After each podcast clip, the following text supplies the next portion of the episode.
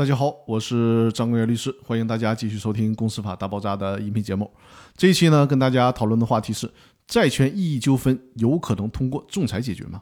我先跟大家说答案啊，是可以的。因为呢，如果债权人对于清算组核定的债权有异议，他呢可以通过诉讼来解决，到法院去起诉。但是呢，有一些特殊情况，比如说啊，我给大家举个例子，债权人就是这个公司的债权人隔壁老王。跟 A 公司之间呢有一个生产加工的合同，标的是一千万。这份合同里面约定了，一旦呢因为履行这份合同产生纠纷，不是由法院管辖，而是呢由中国国际经济贸易仲裁委员会仲裁解决。我们都知道啊，合同当中对于争议的解决方式可以分两种，一种呢是去法院起诉，另一种呢就是约定由仲裁委员会仲裁。如果当初没有选择，那么默认就是去法院起诉。但是呢，如果一旦约定了由仲裁委员会仲裁，那任何一方如果在单方面去法院起诉，这是不可以的。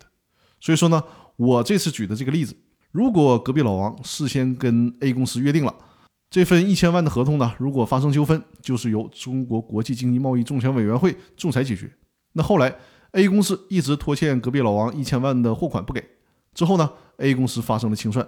隔壁老王向清算组申报了一千三百万的债权，其中的一千万是本金，另外的三百万呢是违约金。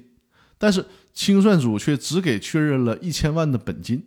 这个时候，隔壁老王就需要向当初约定的中国国际经济贸易仲裁委员会去申请仲裁，从而呢来确认他的债权。既然是仲裁，那就是一裁终局，不会涉及到上诉、二审的问题。这也是仲裁的好处之一，相对的快捷，而且呢，因为仲裁文书不必向社会公开，所以说对于双方来讲，保密性也是相对较好的。那以上呢就是这期音频的内容，也马上要到周末了，那么祝大家周末愉快。更多内容呢，我下周继续和大家分享。